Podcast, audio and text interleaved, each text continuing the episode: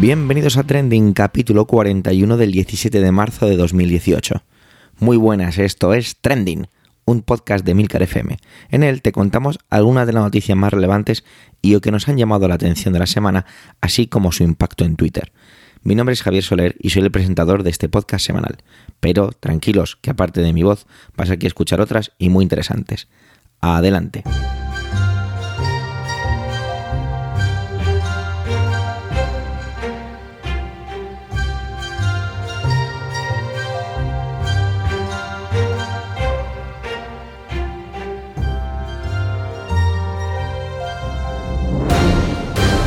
Volvemos a ser los tres cotidianos. La normalidad vuelve al podcast que no al resto del mundo. Este cada vez parece más loco. Y será la oscuridad emocional que nos inunda esta semana que haciendo un poco de un símil barato o un Deus Ex Máquina típica de película de serie B, no deja de llover. Todo es gris, frío y la suciedad de las ciudades sale a flote. Si volvemos a ser tres, eso significa que vamos a empezar con José Antonio. Y la actualidad manda, tanto que José Antonio cambió de tema por lo sucedido en las pasadas horas en el barrio Lavapiés de Madrid, ha decidido llamar a su intervención con un título muy claro y muy directo. Os lo digo. La muerte de Mame Valle. Disculpad si no lo he pronunciado correctamente. Adelante, José Antonio.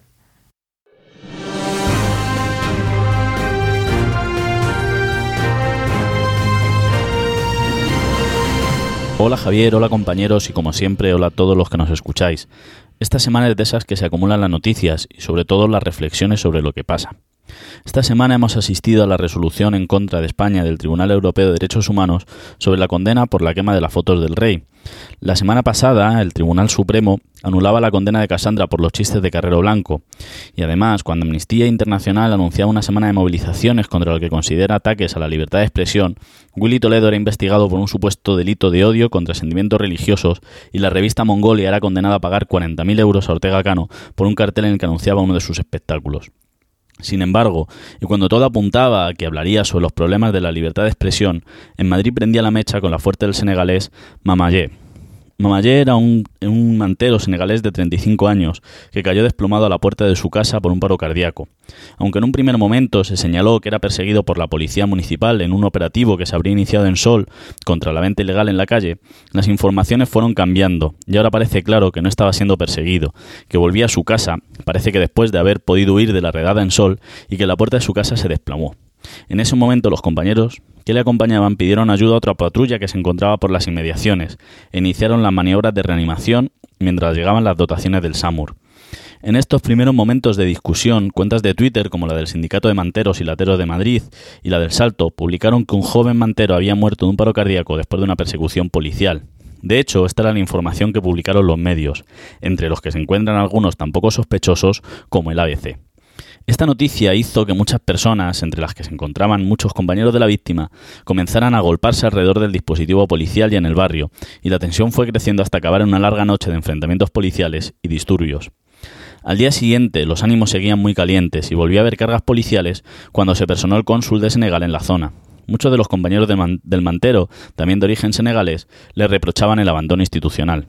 Sin embargo, el barrio volvió a la calma después de los disturbios y las protestas se entornaron en pacíficas concentraciones, que seguro que continuarán. Sobre esta noticia me gustaría reflexionar sobre algunas cuestiones. El tratamiento de una noticia que no es un suceso, sino que refleja un conflicto social latente en nuestras ciudades, y los peligros de la política de Twitter, que parece que no solo realiza Trump. Como decía, parece que la muerte no estuvo causada por la persecución y la intervención policial de forma directa, sin embargo, tenemos que tener en cuenta que el estallido de las protestas llega después de un enorme hostigamiento de la población migrante en el barrio de Lavapiés. Un barrio que no vive ningún problema de convivencia, más bien al contrario, ha conseguido una ejemplar convivencia multicultural, pero que sin embargo vive, vive bajo un enorme hostigamiento policial a la población migrante. De hecho, y desde hace varios años, grupos vecinales se han organizado en contra de lo que consideran abuso policial, si uno de estos vecinos ve un dispositivo policial dedicado a pedir los papeles a personas con aspecto migrante, estos vecinos que tienen papeles o que son de origen español bajan a recriminar esta práctica que consideran ilegal. De hecho, en alguna, en alguna ocasión las concentraciones han sido tan numerosas que han obligado a desmantelar el propio operativo policial. Una cuestión que siempre me ha chirriado es cuando los medios presentan de una forma completamente descontextualizada las protestas y disturbios, intentando hacer una división entre lo que serían ciudadanos de bien y alborotadores. Y me gustaría recordar en este punto lo que Kant considera sobre aquellos que respetan la ley no por el propio respeto a la ley, sino por la convivencia, sino por la conveniencia, perdón, y que considera como la escoria del Estado de Derecho. La población migrante en este país se encuentra enormemente perseguida, con unas durísimas políticas en la frontera sur, sin asumir el cupo de refugiados al que el Estado se comprometió con Europa, con una ley de extranjería que hace casi imposible conseguir los papeles. Hay que diferenciar la población latinoamericana, que los consigue por sus antepasados, de la población migrante de otros orígenes, que tiene mucho más problemas. Todas estas políticas de mano dura van, van generando un enorme conflicto social. Mamayé llevaba en España 14 años. Sin papeles no podía conseguir trabajo y se veía abocado a la venta ambulante, que no puede hacer de una forma regulada por carecer nuevamente de papeles. Muchos en Twitter señalaban que eran tontos por pagar impuestos cuando se podrían poner a vender en la calle sin pagar ningún tipo de impuestos ni de tasas y que todo sería beneficios. Pues les diría que qué suerte que tienen de que pueden pagar impuestos, de que pueden trabajar de una forma arreglada, sin tener que estar mirando a todas partes, sin miedo a ser detenido y ser deportado. Mamayé llevaba 14 años así, agobiado, hostigado, incapacitado para desarrollar un proyecto vital personal. A Mamayé no le mató la policía, seguramente murió por la mala suerte de un mal congénito, pero a Mamayé las políticas de migración le hicieron la vida muy difícil. Imaginad vivir así. Sin embargo, se organizó con sus compañeros, compraba artículos en las grandes naves de venta por mayor de algún polígono e intentaba sobrevivir. Pero sobrevivir no es vivir. Se puede sobrevivir un tiempo, pero no es aceptable que un Estado de Derecho aboque a una persona a sobrevivir 14 años. Por otro lado, es difícil que nuestros representantes públicos sean capaces de dar una respuesta a este problema social. Nos llevamos las manos a la cabeza por la política golpe de tuit de Trump, y sin embargo aquí ocurre lo mismo. La información debe ser proporcionada desde cuentas oficiales y no desde las cuentas particulares de los políticos. No se puede desviar la atención hacia el buenismo del pobre, del pobre migrante perseguido hasta la extenuación o de los pobres policías que no son apoyados por las instituciones. Los migrantes necesitan leyes justas que no permitan que sean perseguidos durante 14 años, y los policías necesitan directrices claras que no solivianten a la población que quieren y deben proteger. Sin embargo, eso no lo veremos. Lo que veremos es una lucha a garrotazos, pero una lucha a garrotazos en las nuevas tecnologías.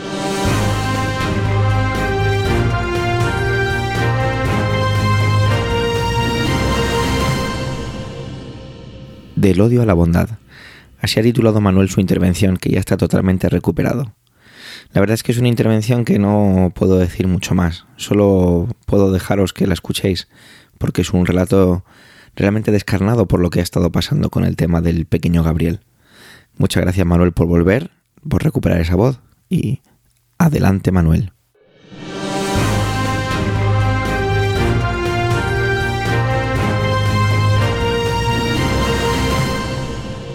Hola oyentes, hola equipo trending. La verdad es que no sé muy bien por dónde empezar, y ni tan siquiera si lo que voy a decir será de mi agrado. Me viene a la cabeza la letra de una canción del último de la fila, Cuando el mar te tenga, en la que Manolo García cantaba Si lo que vas a decir no es más bello que el silencio, no lo vayas a decir. Quizá no debería decir nada. Difícilmente voy a aportar belleza a este episodio trending. Bueno, el caso es que tengo la necesidad de soltar por mi boca los pensamientos que me han acompañado esta semana.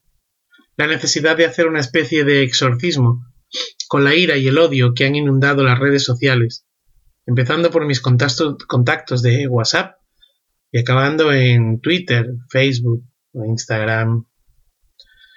Una especie de exorcismo o de terapia, vete tú a saber.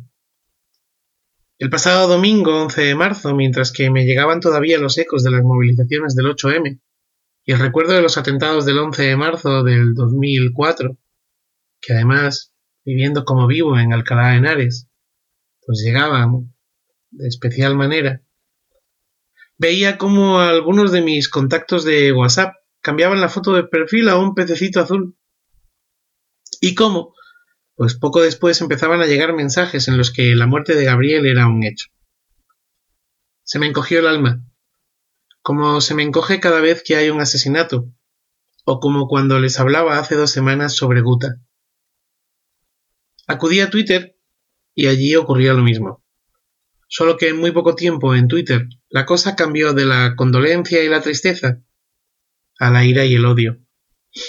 Una ira descarnada, en la que a la presunta asesina, y digo presunta pues hasta que la justicia no dictamine lo contrario es inocente a pesar de haber reconocido el crimen, y sé que esto que acabo de decir le estará chirriando a algún oyente, a la presunta asesina, se le hacía un juicio social y mediático, un linchamiento en redes, que de haber sido posible hubiera sido real. Creo que fue al día siguiente cuando la mamá de Gabriel pedía cordura pedía que dejaran en paz a la que le había arrebatado a su hijo, que la ira no se manifestase como lo estaba haciendo, pues esa ira no era la suya ni la de su hijo. Ese odio no manaba de ellos. Toda una lección de templanza y bondad en pleno duelo. Una lección que los medios de comunicación no respetaban, pues la información y la carroña se entremezclan a menudo dando de comer a informantes e informados o a desinformantes y desinformados, a cada uno dándole de comer su ración de carroña. No podía creer lo que estaba pasando, ni lo que me estaba llegando. Pero por suerte leía Rosalén. Rosalén contaba cómo unos días antes la familia de Gabriel le había pedido permiso para utilizar su canción Girasoles, porque querían dedicársela a la gente buena. Contaba la conversación con ellos y cómo recibió el mazazo de su muerte, y sus pensamientos. Y acababa diciendo que hay que seguir confiando en la humanidad, aunque a veces parezca imposible. Las palabras de Rosalén me supieron a gloria. Me apartaron del odio y de la ira que seguía manando. Sin embargo, sin embargo, pues debo decirles que el desasosiego me volvió cuando los políticos destaparon el debate de la prisión perpetua revisable. Qué asco. Qué manera de jugar con el dolor. Qué ganas de salir en la foto a toda costa. La mamá de Gabriel ha dado al mundo una lección de humanidad, de bonomía, de bondad, de amor. Y me quiero quedar con eso. Lo fácil es dejarse llevar por la bilis. Lo difícil es lo otro, tener fe. No sé ustedes, pero yo ahora me voy a escuchar girasoles de Rosalén. Feliz día y feliz vida.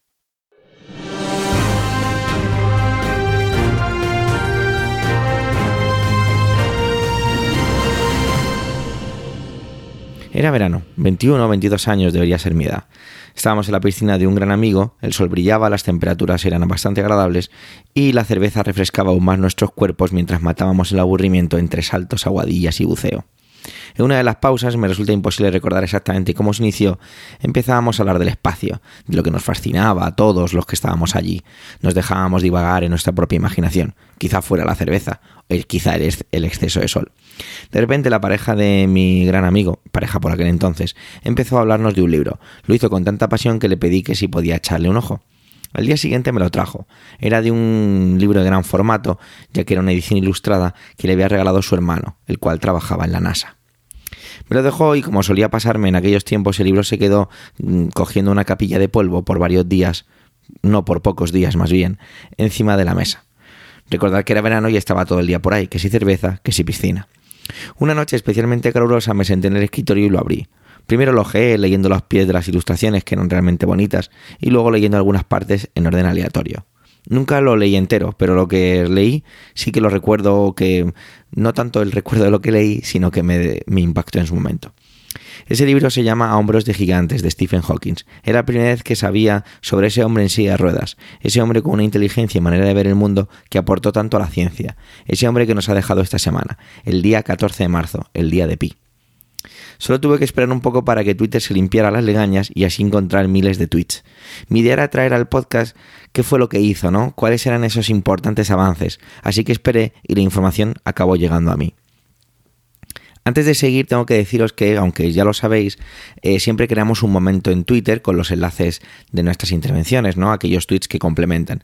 Por favor, os pido que esta vez no os perdáis toda la recopilación que he hecho sobre el caso de Stephen Hawking y aunque he limitado bastante, he intentado meter pues desde cosas divertidas hasta cosas pues que fueran realmente relevantes.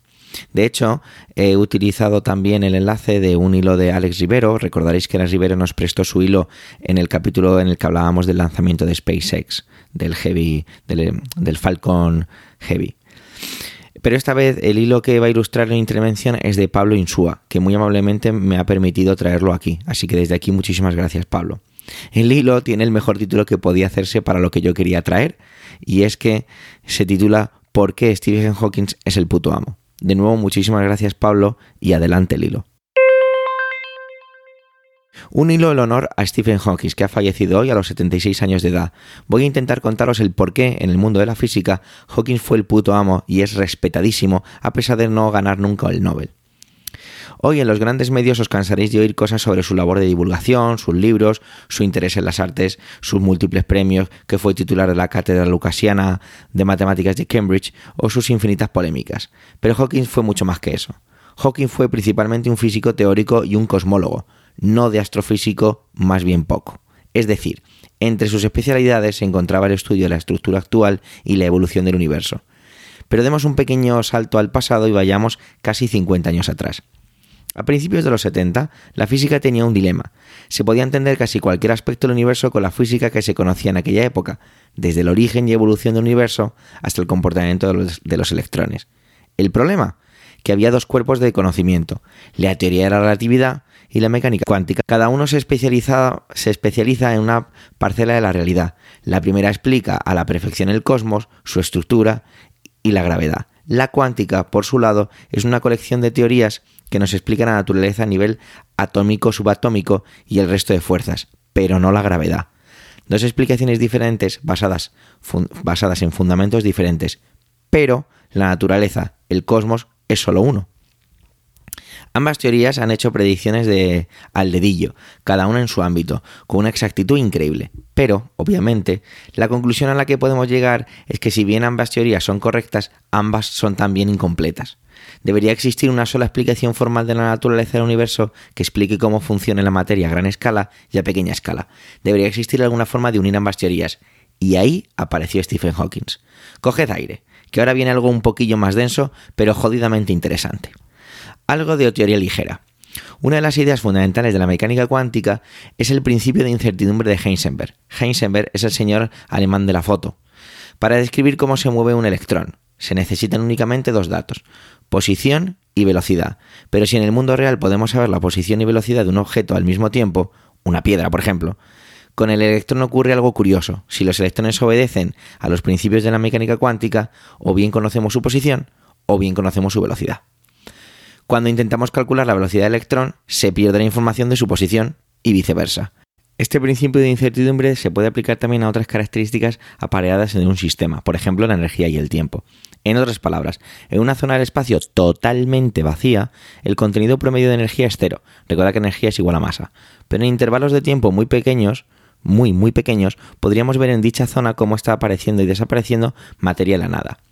Este fenómeno que llamamos fluctuaciones del espacio, por loquísimo que os parezca, se conoce bien desde la década de los 30 y es una de las grandes demostraciones de la mecánica cuántica. Vale, muy bien, muy bien todo esto. Pero ¿qué narices tiene que ver Stephen Hawking? Vamos a ello. Hawking se hizo la siguiente pregunta. ¿Qué pasaría con este principio al lado del objeto más extremo que existe en el universo? ¿Qué pasaría al lado mismo de un agujero negro? A grandes rasgos, un agujero negro es un objeto con una gravedad tan salvaje del que no puede escapar ni la luz. Si en el espacio vacío está apareciendo y desapareciendo materia continuamente, lo mismo debe ocurrir en la orilla de un agujero negro, en el horizonte de sucesos. A un agujero negro lo caracterizan tres cualidades, masa, momento angular y carga. Si aparece materia, por ejemplo, un par de electrón y antielectrón, si el agujero negro tiene carga negativa, el agujero negro absorberá el antielectrón, carga positiva, y el electrón será repelido, carga negativa. Este electrón y antielectrón son virtuales, solo pueden convertirse en partículas reales que pueden quedarse a vivir en nuestro universo si alguien paga la energía que cuesta. ¿Quién? Pues esta energía la va a proporcionar el propio agujero negro. De esta forma, si vemos un agujero negro de lejos, veremos que sale algo, una radiación con características muy particulares, formada por cachitos de materia que se ha pasado a denominar en su honor radiación de Hawking. Y como consecuencia de lo anterior, como el agujero negro provee energía, este se irá evaporando. Al principio el proceso será escandalosamente lento, pero cuanto más se vaya haciendo pequeño, más rápida será esta evaporación. Vale, Fin de lo teórico. Si os tenéis que quedar con una cosa de todo este chorrazo que he ido contando, es lo siguiente. Hawking buscó un fenómeno cuántico con efecto gravitatorio y lo explicó con matemáticas, tomando ideas de la relatividad y la mecánica cuántica. Por primera vez en la historia, con el mismo juego de fórmulas se unió la forma efectiva de la mecánica cuántica y la relatividad. Y gracias a esta perspectiva matemática, muchos físicos han logrado encontrar nuevos mecanismos para combinar ambas, teorías. Mucho del progreso de la teoría de supercuerdas, de la gravedad cuántica, etc., depende muy directamente del trabajo de Hawkins. Propuso nuevas ideas a nivel matemático de cómo atacar el problema de la incompatibilidad de mecánica cuántica y relatividad. Fue la primera persona en encontrar una sola explicación para descubrir un fenómeno que depende tanto de la cuántica como de la relatividad. Por eso se le estima tanto. Por eso es el puto amo. Pero no es, el pero no es lo único, hay más. Son también muy conocidos sus trabajos con Penrose para entender qué pasa cuando se toma un agujero, cuando se forma un agujero negro, donde hasta la propia materia es aniquilada. Ambos lograron demostrar que un agujero negro, toda su materia acaba en un punto sin dimensiones, la singularidad. No se sabe lo que es esta singularidad, ninguna teoría actual lo da explicado. Y esto significa que algo en la naturaleza que debe ser considerado en cualquier teoría que quiera aplicar el cosmos y ser la teoría del todo que deje atrás la relatividad y la cuántica. Stephen Hawking fue realmente un tipo que logró empujar a la física hacia adelante. No con palabras, sino con hechos, con matemáticas. Sin duda, uno de los científicos más brillantes, no solo del último siglo, sino de toda la historia. Y ya, fin. Bien. Hasta aquí mi pequeño homenaje a este gran hombre. Y si os apetece leer algo de su obra, mi recomendación, Historia del Tiempo. Pura divulgación, una sola fórmula en todo el libro y potencial cambiador de mentes. Gracias a los que habéis llegado hasta aquí. Anexo 1. Me pregunta arroba Johnny Risus por qué Hawking no recibió el Nobel. Fácil. Su trabajo aún no ha, no ha sido comprobado experimentalmente y un premio Nobel nunca se otorga si no hay comprobación experimental. Hemos llegado al final de este cuadragésimo primer capítulo de Trending. Gracias por el tiempo que habéis dedicado a escucharnos. Tenéis los medios de contacto y toda la información y enlaces de este episodio en emilcar.fm barra trending. Allí, en emilcar.fm, también podéis encontrar los demás podcasts de la red. Y en la parte de arriba de la cabecera de la web os podéis encontrar también para poder así registraros. Si te gusta Trending, recomienda su escucha a aquellos que te rodean, crear debates en torno al, al altavoz y así nos podéis dejar luego reseñas y estrellas en iTunes. Dejo ya de pediros un saludo y hasta la semana que viene.